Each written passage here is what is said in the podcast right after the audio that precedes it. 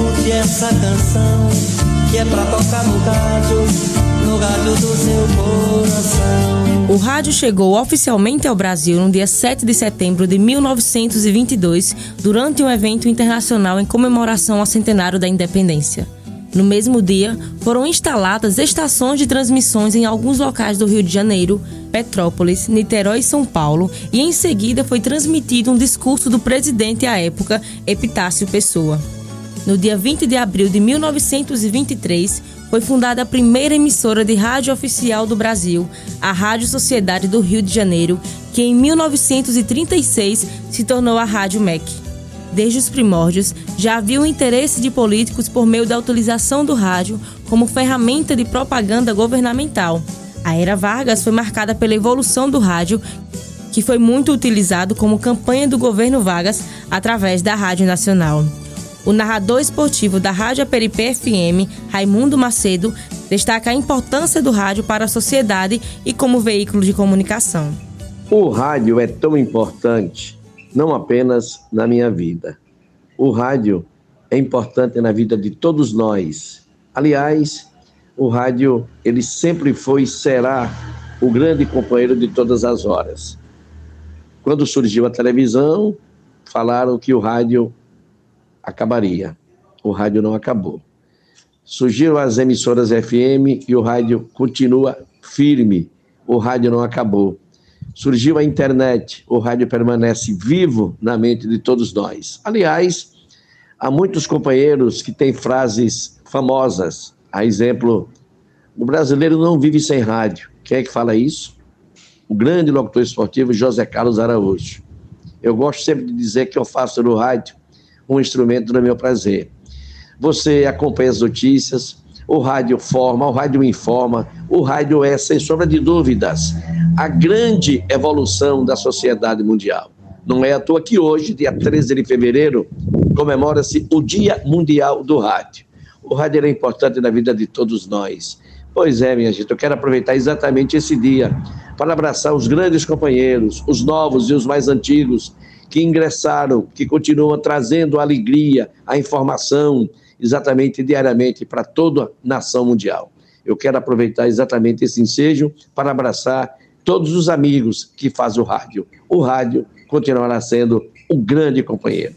Entre os meios de comunicação, o rádio continua atingindo as maiores audiências, se adaptando às novas tecnologias e aos novos equipamentos. A professora de rádio jornalismo, Juliana Almeida, ressalta a importância que o rádio tem para levar a comunicação para a sociedade e principalmente para aqueles que não têm tanto acesso à informação. A data marca a criação né, da Rádio das Nações Unidas em 1946. Por que é um marco importante? Porque foi logo após a Segunda Guerra Mundial, né, onde o mundo estava se reconstruindo e as Nações Unidas tiveram um papel importantíssimo nisso. E o rádio teve um papel fundamental também nisso. Né? Tanto que a Rádio das Nações Unidas até hoje ela funciona em vários idiomas e leva informação né, de qualidade para vários países do mundo. Então, é uma forma de democratizar essa informação. E principalmente em um mundo que precisava se reconstruir, um mundo que precisava de esperança.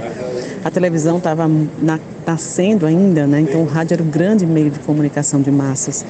E esse dia foi criado exatamente para isso, para lembrar a importância que esse meio tem, esse meio de comunicação tem, principalmente para chegar às comunidades mais remotas, né? Por trazer essa comunicação regionalizada, por trazer essa comunicação mais próxima, que a internet ainda não conseguiu é, mudar, né? O rádio hoje ele é um rádio multiplataforma, ele está na internet, mas o rádio em sua essência ele tem um poder enorme, principalmente nas comunidades mais longínquas, né, nas comunidades rurais.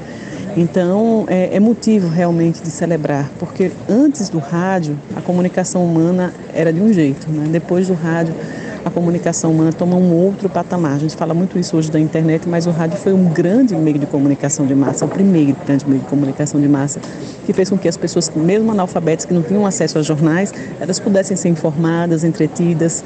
Então, realmente é um marco importante, né, esse marco mundial, ter essa chancela das Nações Unidas e mostrar o quanto o rádio ainda é um meio de comunicação poderoso. O rádio tem como funcionalidade dar apoio ao debate e à comunicação, na promoção cultural, acompanhar os principais acontecimentos históricos e mundiais e, principalmente, levar a informação ao máximo de pessoas. A repórter da Rádio Fã FM, Magna Santana, conta um pouco da sua trajetória no rádio e o privilégio de representar muitas mulheres neste meio da comunicação. Muito obrigada pelo convite, por estar aqui num dia tão importante para nós que fazemos a comunicação através do rádio, poder falar um pouco é, desse dia tão significativo. É, eu estou no rádio há 26 anos.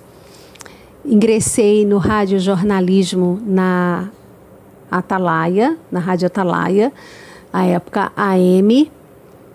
E nesse decorrer passei por outros veículos de comunicação, Rádio Jornal, Sergipe, é, Ilha, Liberdade, e hoje eu volto, estou atuando na Liberdade, na Rádio Fã FM, que é na sua razão social, a Liberdade FM, a 99.7, sempre atuando no rádio jornalismo, é, sempre foi a minha, a minha atuação.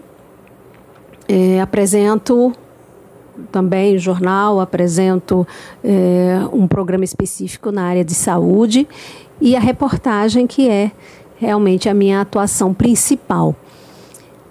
Eu sinto muito pelo fato de não termos mulheres no rádio, no radiojornalismo.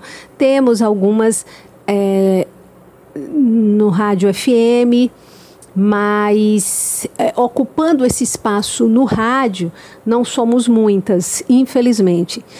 Isso é, é, é um pouco triste, né? É porque o, o veículo, eu acredito, ele acaba sendo é, predominantemente masculino e foi assim desde o começo.